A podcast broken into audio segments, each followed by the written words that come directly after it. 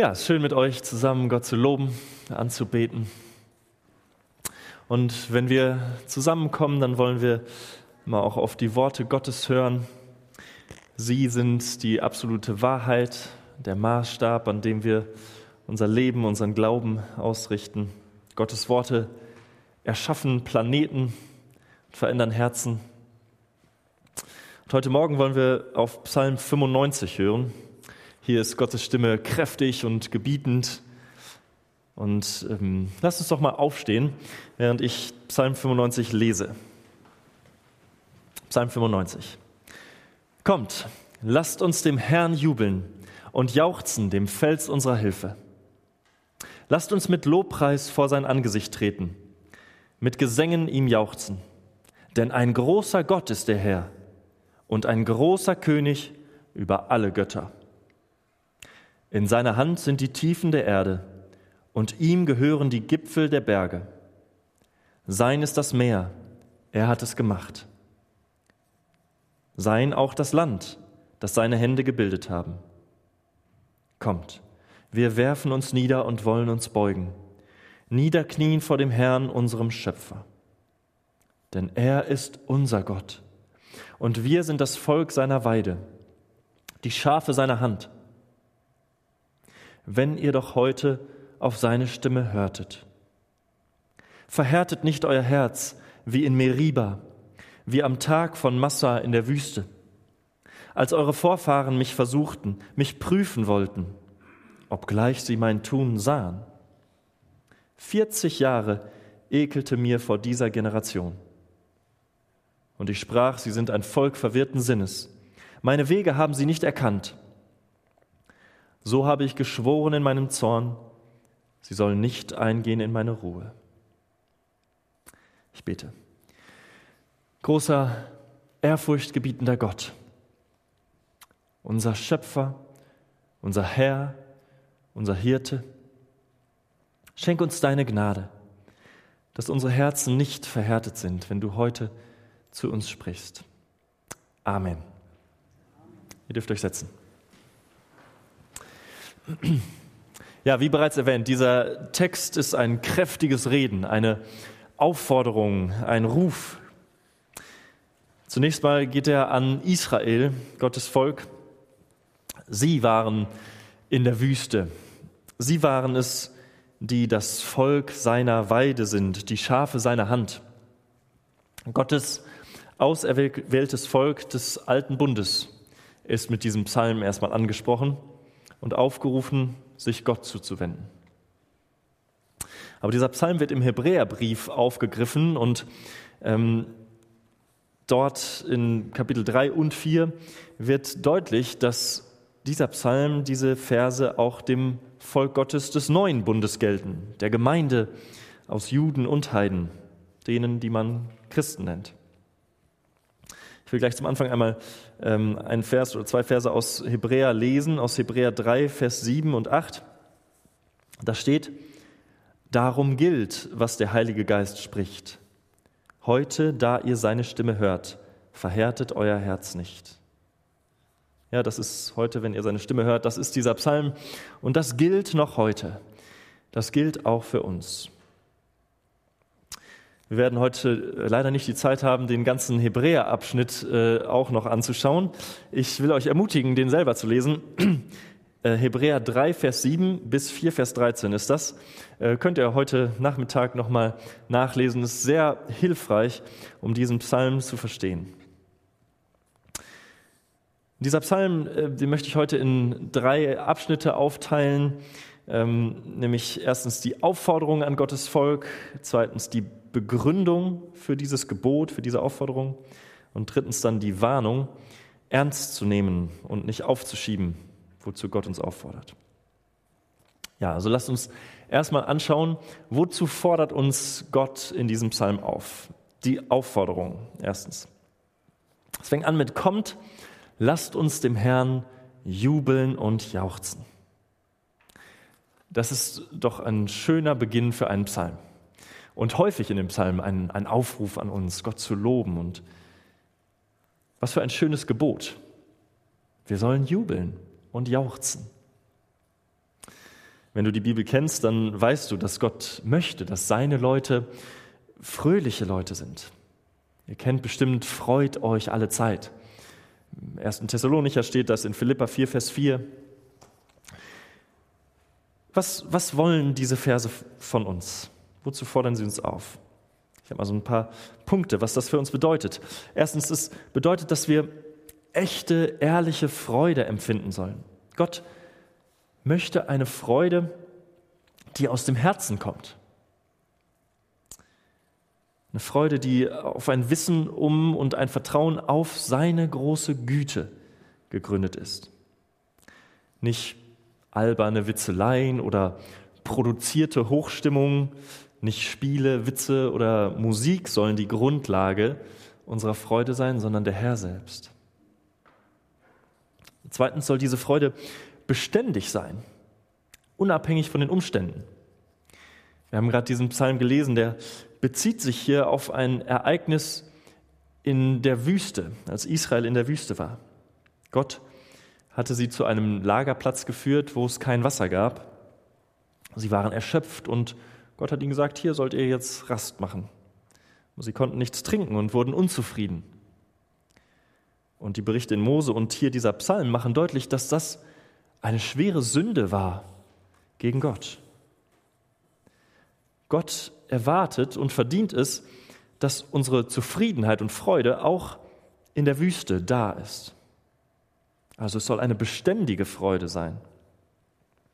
Und drittens soll diese Freude sichtbar und hörbar sein. Jubeln und Jauchzen ist was anderes als nicht geschimpft ist genug gelobt. Sicherlich können die Ausdrücke der Freude je nach Kultur und Persönlichkeit unterschiedlich sein. Nicht jeder ist gleich enthusiastisch und nicht jede Kultur so überschwänglich vielleicht. Aber wenn jemand in die Gemeinde Jesu hineinkommt oder wenn jemand in die Familie von Christen hineinkommt, dann sollte die Freude wahrnehmbar sein. Vielleicht oder die meisten von euch kennen wahrscheinlich Nehemiah 8, Vers 10, zumindest das Ende dieses Verses. Der ganze Vers lautet, darum sprach er zu ihnen, geht hin, esst Fettes und trinkt Süßes, sendet Teile davon auch denen, die nichts für sich zubereitet haben. Denn dieser Tag ist unserem Herrn heilig. Darum seid nicht bekümmert, denn die Freude am Herrn ist eure Stärke. Ja, die Freude am Herrn ist mit den Sinnen erfahrbar.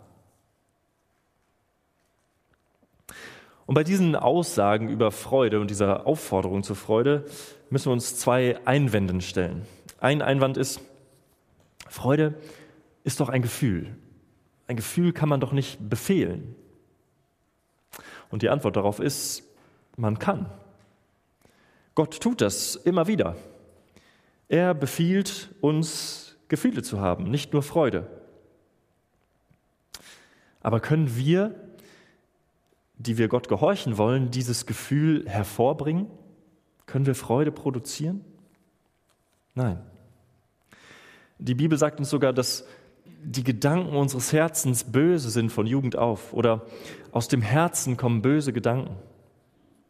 Wir können gute Einstellungen, gute Gefühle nicht produzieren in uns. Das ist unmöglich.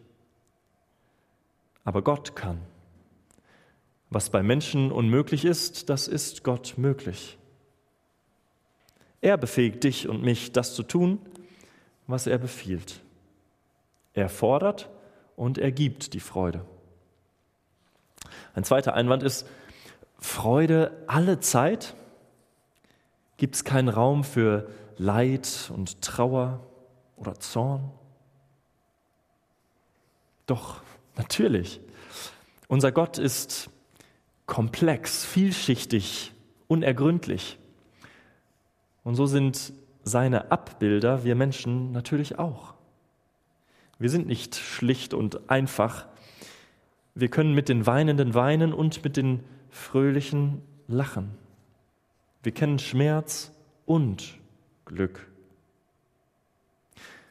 schau dich in den Psalmen um und du wirst ein buntes Bild an Emotionen finden. Und so ist es eben auch im Leiden. Wir bleiben ganz, wir zersplittern nicht, sodass wir nur noch ein ganz schmaler Ausdruck sind. Da, wo Trauer und Schmerz über die Not in der Welt ist, da bleibt die Freude am Herrn und an seiner Realität vorhanden. Die Aufforderung geht hier weiter. Lasst uns mit Lobpreis vor sein Angesicht treten, mit Gesängen ihm jauchzen. Ja, Gottes Volk singt. Das war immer schon so. Auch im Neuen Testament lesen wir das, Epheser 5, Vers 19. Lasst in eurer Mitte Psalmen ertönen, Hymnen und geistliche Lieder. Singt und musiziert dem Herrn aus vollem Herzen. Warum ist der Gesang, der gemeinsame Gesang so gut geeignet, um die Freude an Gott auszudrücken?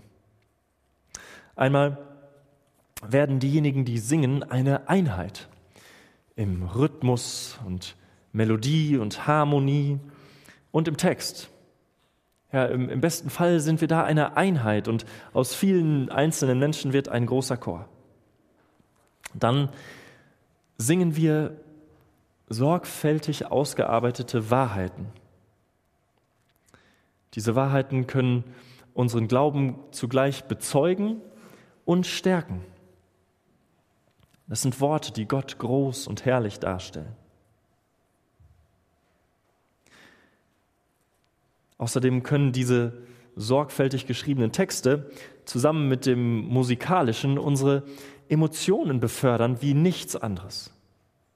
Musik, die Freude und Überschwang ausdrückt oder Musik, die Tiefe und Betroffenheit hervorbringt. Und zuletzt wird die Freude, die Gott sich von uns wünscht, an unseren Stimmen, Gesichtern und Körpern sichtbar, wie bei kaum was anderem. Also wo solcher Gesang passiert, da ist Gottes Volk vor das Angesicht Gottes gekommen. Ja, auch das Singen ist ein Gebot Gottes. Gott möchte solche tollen Dinge von seinen Leuten.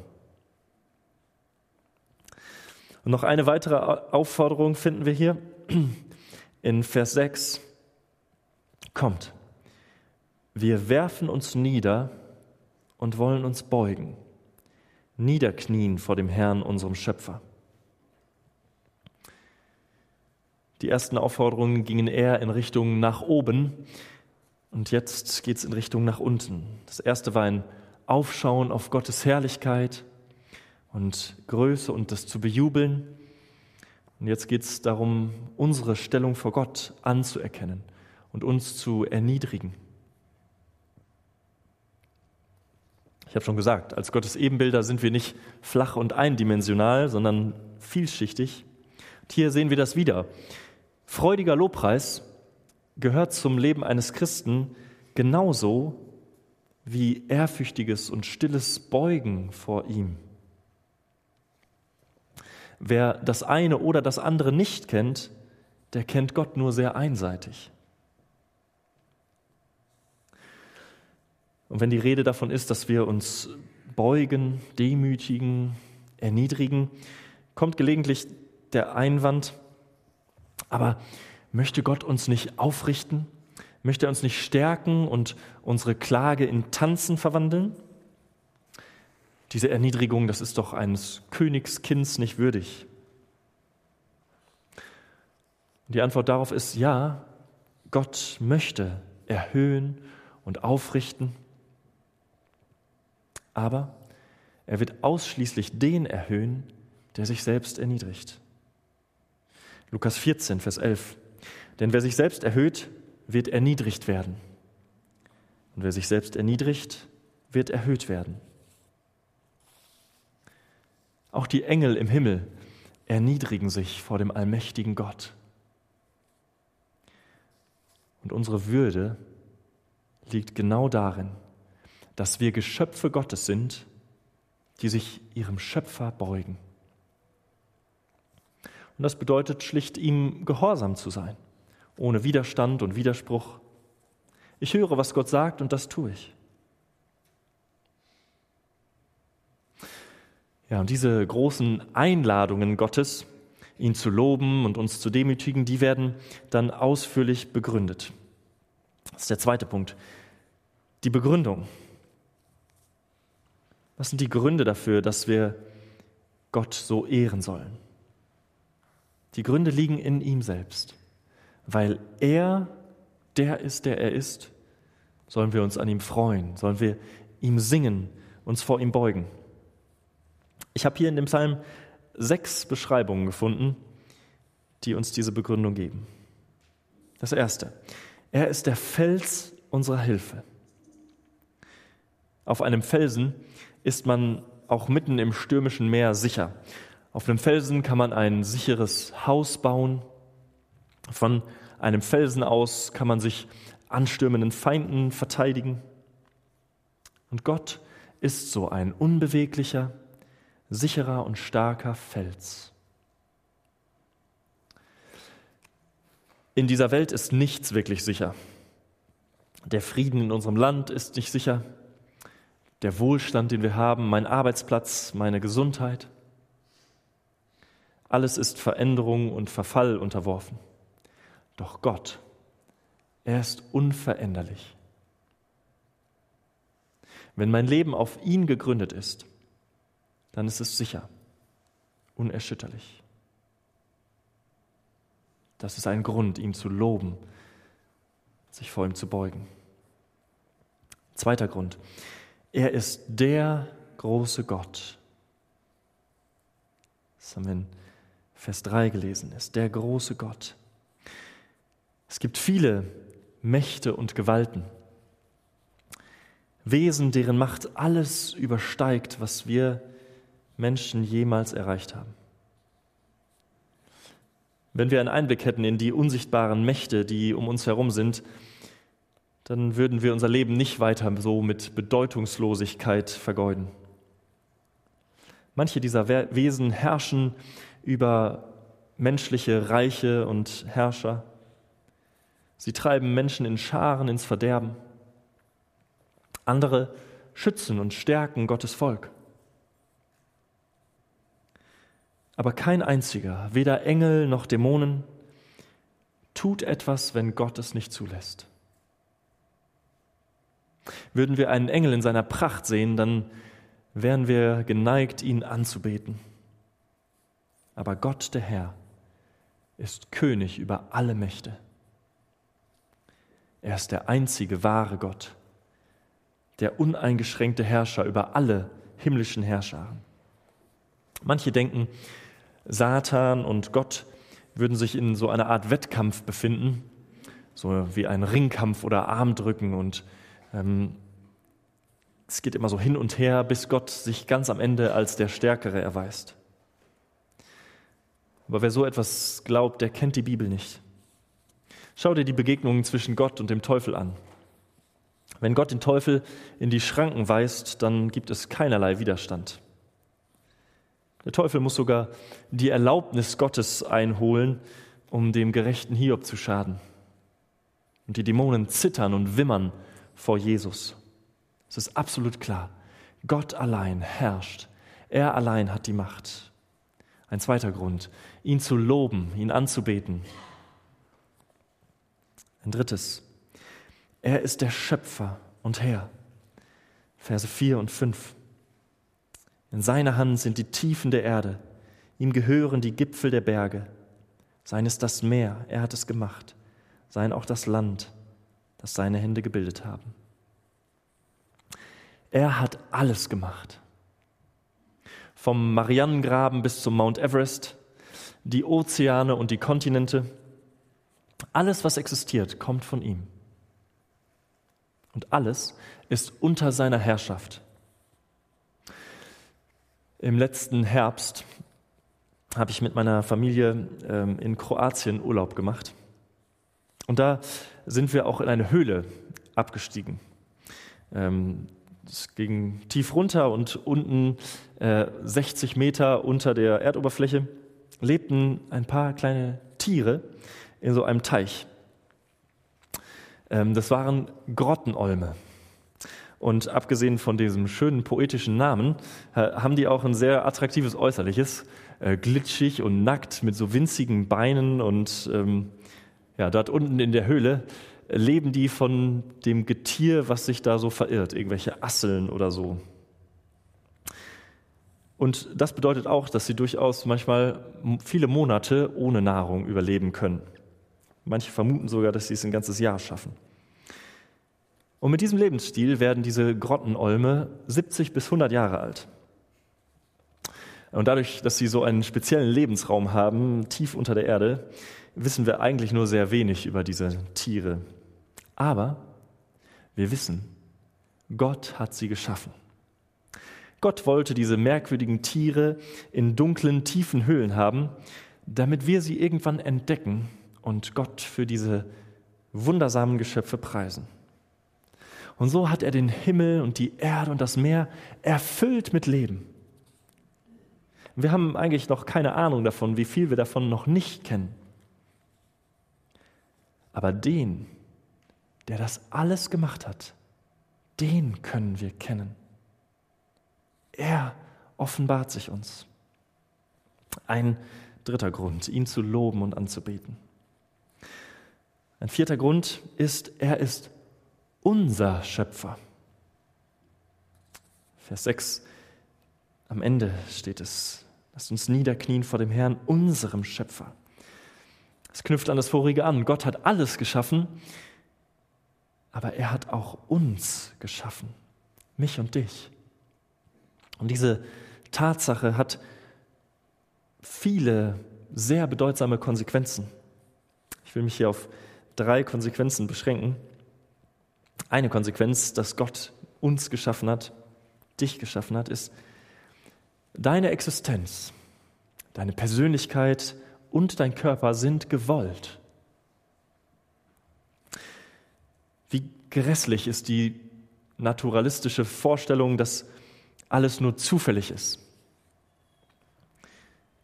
Dass die unzähligen Atome, die sich zu dir, einem Menschen, zusammengesetzt haben, genauso gut auch eine Schippe Kies hätten werden können. Das ist lächerlich, aber auch grausam. Denn das macht das Leben völlig wertlos. Dann kann man das Leben auch wegwerfen. Aber die Wahrheit ist, du bist ein Geschöpf Gottes. Er wollte dich. Er wollte dich so, wie du bist. Und wenn das wahr ist, dann ist die Würde eines Menschen wirklich unantastbar. Wer kann es wagen, die Krone der Geschöpfe Gottes zu verachten? Eine zweite Konsequenz dazu, wenn Gott dich geschaffen hat. Du bist deinem Schöpfer Rechenschaft schuldig. Da Gott dich geschaffen hat, hat er auch ein Recht auf dein Leben. Er hat dir das Leben gegeben und du solltest es so leben, wie er das möchte. Dein Reden und Handeln, sogar dein Denken ist ihm bekannt. Es ist eine überwältigende Tatsache, dass der Schöpfer aller Dinge auf dein Leben schaut. Und einmal wird jeder von uns von Gott zur Verantwortung gezogen. Es gibt ein Gericht. Eine dritte Konsequenz, dein Leben hat ein Ziel. Dein Leben ist nicht sinn- und bedeutungslos. Es hat ein bestimmtes Ziel. So viele Menschen in unserer Wohlstandsgesellschaft sind ziellos und wissen gar nicht wirklich, wofür sie leben. Andere leben für Ziele, die am Ende ihres Lebens oder spätestens in tausend Jahren bedeutungslos sind. Aber weil der ewige Gott dich gemacht hat, hat dein Leben ewige Bedeutung. Und das hat Auswirkungen auf alles, was du tust. In jeder Sache kannst du dich fragen, wie kann ich Gott damit am meisten ehren?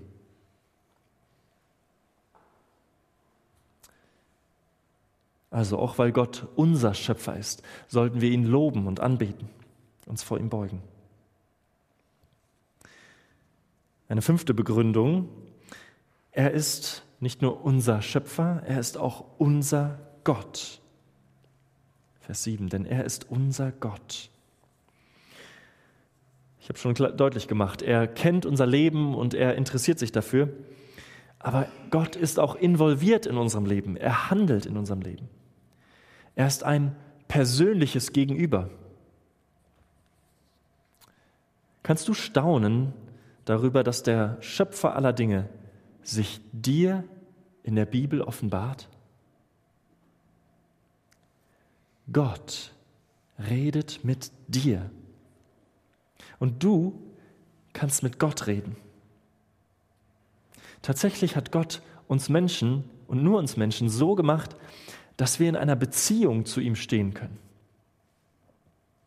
Wenn wir Lieder zu Gott singen, dann hat das tatsächlich persönlich etwas mit ihm zu tun. Ich weiß nicht, ob du schon mal einer geliebten Person, einem geliebten Menschen ein Lied gesungen hat, hast. Das ist was äh, Bewegendes, ja, das berührt die Beziehung tief. Kommt ein bisschen darauf an, was es für ein Lied ist. Ähm, aber das möchte Gott mit dir. Er möchte so eine Beziehung mit dir haben. Hast du schon mal einen Menschen kennengelernt, bei dem du gedacht hast, ah, den würde ich gerne kennenlernen? Mit dem wäre ich vielleicht sogar gerne befreundet. Bei mir ist das gelegentlich oder oft auch nicht gelungen, wo ich das so dachte. Aber wir alle können mit dem Gott des Himmels eine Beziehung haben. Ja, wir können mit ihm befreundet sein. Das ist ein Grund, ihn zu loben, anzubeten. Und ein sechster und letzter Grund ist, er ist unser Hirte. Er ist unser Gott und wir sind das Volk seiner Weide, die Schafe seiner Hand. Wir werden geleitet von einem allmächtigen, liebevollen, guten Hirten. Er versorgt uns so wunderbar, dass David sagt, mir wird nichts mangeln. Wir sind wie Schafe, abhängig, bedürftig. Und unser guter Gott kümmert sich jeden Tag um uns. Das gilt, wenn du an Jesus glaubst. Jesus ist der gute Hirte und er ist die Tür, durch die die Schafe hineinkommen müssen. Alle Menschen sind Geschöpfe Gottes, aber nicht für alle Menschen gilt, dass er unser Gott ist und unser Hirte. Das gilt nur für den, der an Christus glaubt. Hört mal auf diese Verse aus Johannes 10. Johannes 10 ab Vers 14. Da spricht Jesus, ich bin der gute Hirte und kenne die meinen und bin den meinen bekannt. Gleich wie der Vater mich kennt und ich den Vater kenne. Und ich lasse mein Leben für die Schafe. Und ich habe noch andere Schafe, die nicht aus dieser Schafhürde sind. Und auch diese muss ich führen, und sie werden meine Stimme hören, und es wird eine Herde und ein Hirte sein. Jesus allein ist der Weg zu Gott. Allein in ihm finden sündige Menschen Gottes Wohlwollen. Glaubst du an den Herrn Jesus Christus? Du bist wie ich ein Sünder. Niemand hat Gott geehrt, so wie wir es sollten, so wie uns dieser Psalm auffordert. Und wenn er uns zur Rechenschaft zieht, dann können wir nicht vor ihm bestehen. Doch er selbst, er, der gnädige Gott, hat Jesus Christus stellvertretend für unsere Sünde bezahlen lassen.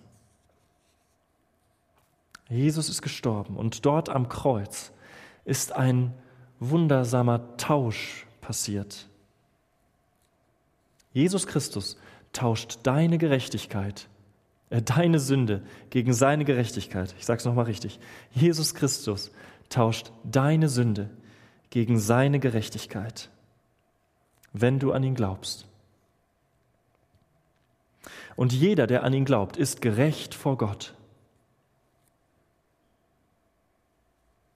Und an Jesus zu glauben heißt auch, seinen Worten zu glauben.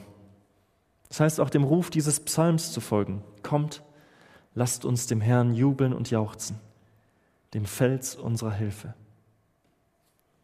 Dieser Fels ist Jesus Christus. Und weil wir Menschen Sünder sind und unsere Herzen auch zum Unglauben geneigt sind, deswegen endet dieser Psalm mit einer deutlichen Warnung. Mein dritter Punkt, die Warnung. Lass uns noch mal die letzten Verse lesen. Wenn ihr doch heute auf seine Stimme hörtet, verhärtet nicht euer Herz wie in Meriba, wie am Tag von Massa in der Wüste, als eure Vorfahren mich versuchten, mich prüfen wollten, obgleich sie mein Tun sahen.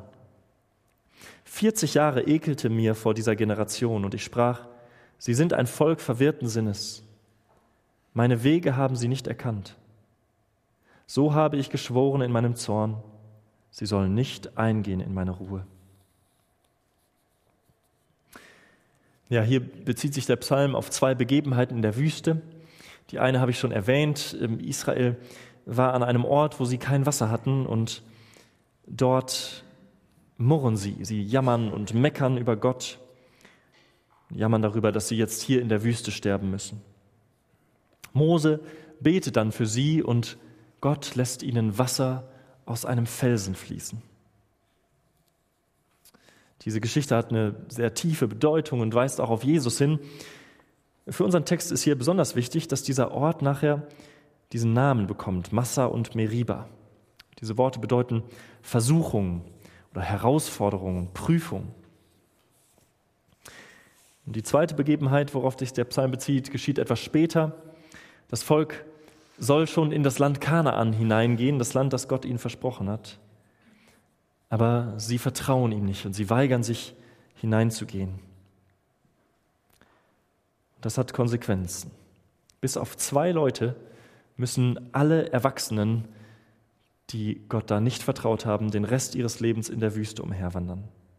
Sie alle werden dort in der Wüste sterben. In ihrem Unglauben hat Gott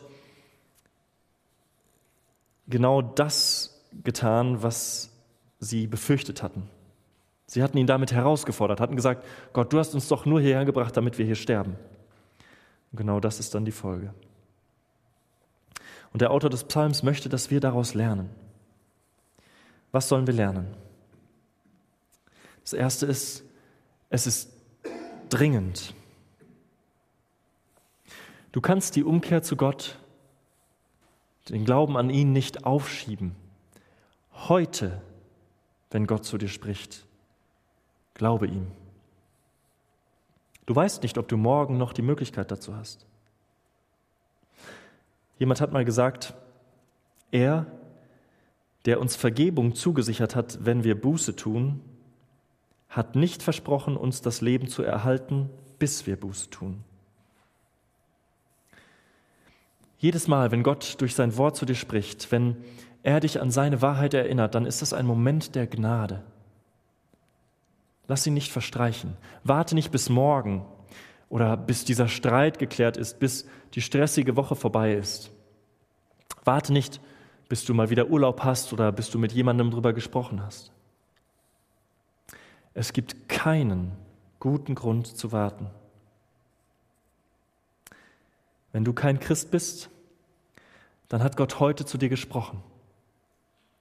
Er hat dir gesagt, dass du umkehren sollst, dass du ihn, den lebendigen Gott, ehren sollst, dass du auf seinen Sohn Jesus Christus vertrauen sollst. Tu das heute. Glaube ihm. Und auch wenn du Christ bist, hat Gott heute zu dir geredet. Und er redet immer wieder zu dir. Er möchte dein Leben immer mehr bestimmen möchte, dass die Freude in deinem Leben und der Gehorsam ihm gegenüber wächst. Glaube ihm, gehorch ihm. Es ist gefährlich, Gottes Reden zu ignorieren. Denn wir lesen weiter, verhärtet euer Herz nicht. Wie passiert das, dass ein Herz sich verhärtet? Mit Herz ist hier der Sitz der Gefühle, aber auch des Willens und des Verstandes gemeint.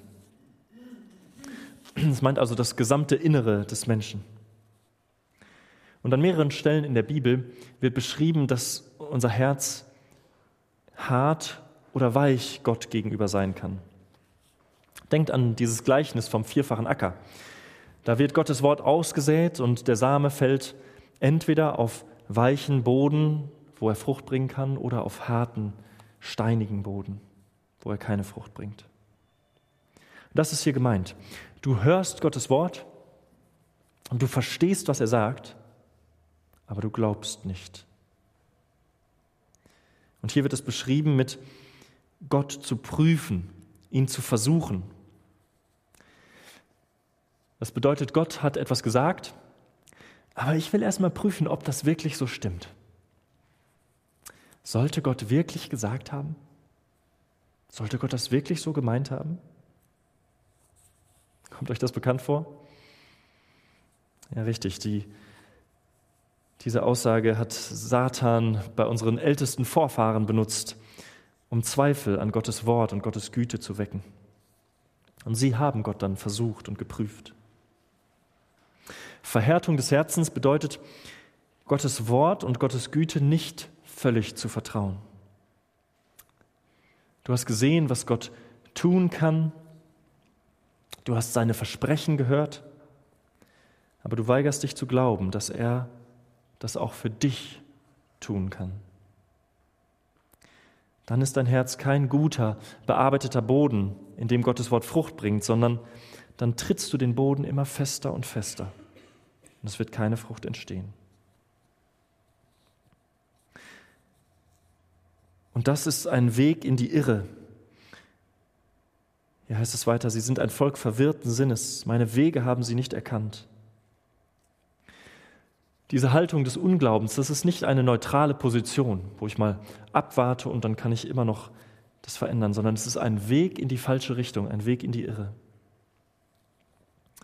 Der Boden wird immer härter und härter, der Verstand immer blinder für die Wahrheiten Gottes, das Gefühl immer gleichgültiger ihm gegenüber und der Wille immer widerspinstiger gegen eine Umkehr. Es ist, als wären da diese langen Laufbänder, die es am Flughafen manchmal gibt. Und beide Richtungen sind direkt nebeneinander. Und wenn du neutral bleiben willst, dann versuchst du mit beiden Füßen auf einem der Laufbänder zu stehen. Das ist nicht möglich. Der Weg von Gott weg, der beginnt mit einer Unzufriedenheit, mit einem Murren, Jammern, Meckern. Aber dieser Weg führt immer zu direktem Ungehorsam. Das Volk Israel, das diesen Weg eingeschlagen hatte, das musste ihn bis zum Ende gehen. Sie mussten in der Wüste sterben. Oder wie es hier in dem Psalm heißt, sie sollen nicht eingehen in meine Ruhe. Und das ist hier das sehr ernste Ende dieses Psalms. Aber ich will die Predigt nicht damit beenden, sondern zum Schluss will ich nochmal Verse aus dem Hebräerbrief anschauen.